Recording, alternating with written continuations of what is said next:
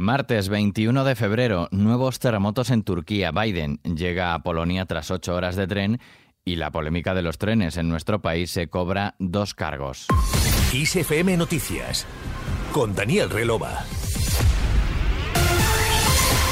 Comenzamos en el sureste de Turquía. Al menos tres personas han muerto y otras 213 han resultado heridas en dos nuevos terremotos de magnitud 6,4 y 5,8 en la provincia turca de Hatay, una de las 11 que hace dos semanas quedaron devastadas por dos seísmos que habían causado la muerte de al menos 41.000 personas y heridas a más de 105.000. Debido a la cercanía del epicentro a la costa mediterránea, inicialmente se activó la alerta de un posible tsunami que poco después se anuló. Mientras el presidente de Estados Unidos ha llegado esta noche a Varsovia después de un viaje en tren de más de ocho horas desde Kiev hasta la ciudad fronteriza de Przemyśl y de un vuelo en el Air Force One hasta la capital polaca. La Casa Blanca no había revelado hasta ahora cómo Biden había entrado a Ucrania y cómo tenía previsto salir por razones de seguridad. Ayer el mandatario estadounidense anunció una ayuda adicional de 500 millones a Ucrania. Desde Bruselas, el alto representante de la Unión Europea para Política Exterior, Josep Borrell, llamó a los 27 a movilizar sus reservas de munición para entregar lo antes posible a Ucrania. Si el problema es un problema de urgencia y el tiempo se mide en semanas, la solución para resolver la petición de urgencia tiene que venir de intentar utilizar lo que ya existe, porque acudir a la industria a pedir que lo fabrique, por rápido que se haga, tiene una constante de tiempo superior a la que se mide en semanas.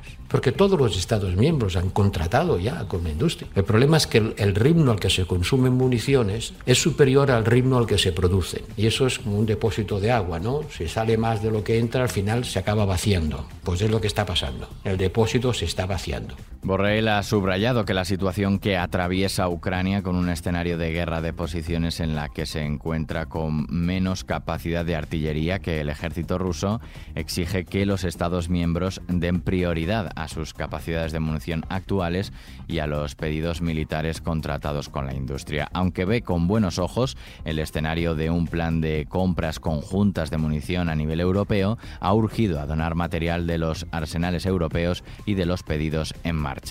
En nuestro país, la polémica por la contratación de los nuevos trenes de ancho métrico para Cantabria y Asturias se cobró este lunes los cargos del presidente de Renfe, Isaías Taboas, y de la Secretaría de Estado de Transportes, Movilidad y Agenda Urbana, Isabel Pardo de Vera.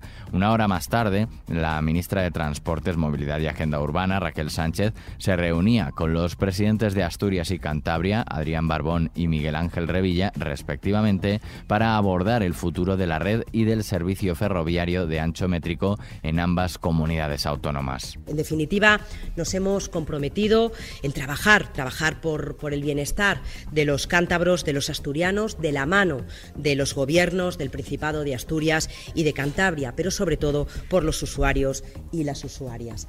Entre los compromisos indicados por la ministra, los nuevos trenes de ancho métrico para Cantabria y Asturias estarán circulando en los primeros meses de 2026, según prevé el Gobierno, que mientras acondicionará a los actuales, ampliará la contratación y nombrará un comisionado para la ejecución de los planes de cercanías de esas comunidades. Y en los Premios Nacionales de Cultura 2021, retrasados por la pandemia que se entregaron ayer en Zaragoza, Felipe VI recordó a Carlos Saura. Quiero dedicar un cariñoso recuerdo a Carlos Saura, porque su arte, plasmado en películas, en óperas, en fotografías y novelas, nos seguirá acompañando y con él sus enseñanzas, sus atrevimientos. Saura fue un amante y un estudioso de nuestra cultura, un artista curioso, un experimentador sin límites, siempre con confianza en nuestro país, siendo fiel a la esencia de nuestra cultura, de nuestra manera tan rica y diversa de ser y vivir cultura.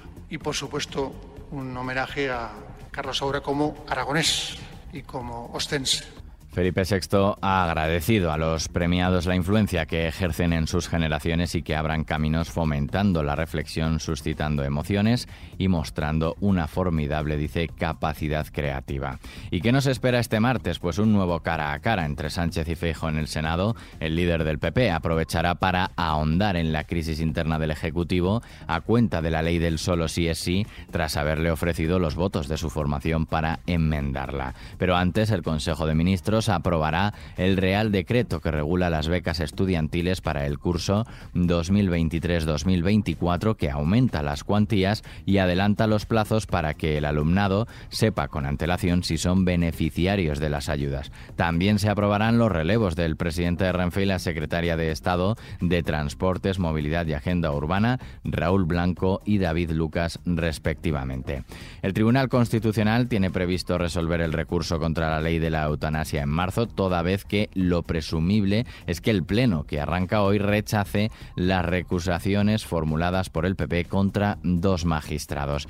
Y se cumplen tres meses de la huelga indefinida de médicos de familia y pediatras en la Comunidad de Madrid, la única en la que se mantienen los paros tras haber sido desconvocados oficialmente este lunes en Navarra, tras el acuerdo alcanzado el pasado viernes. Y terminamos, como es habitual, con música.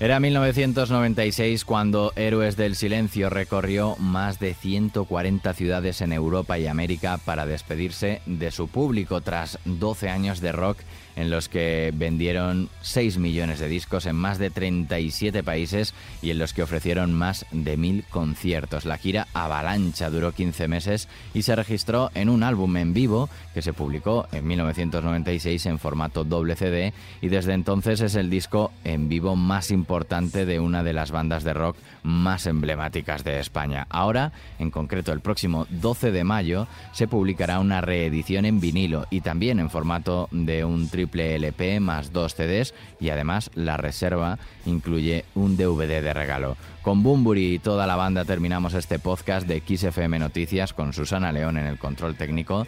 La música sigue en XFM con toda la información actualizada cada hora en 90 segundos. Un saludo de Daniel Relova, que pases un buen día.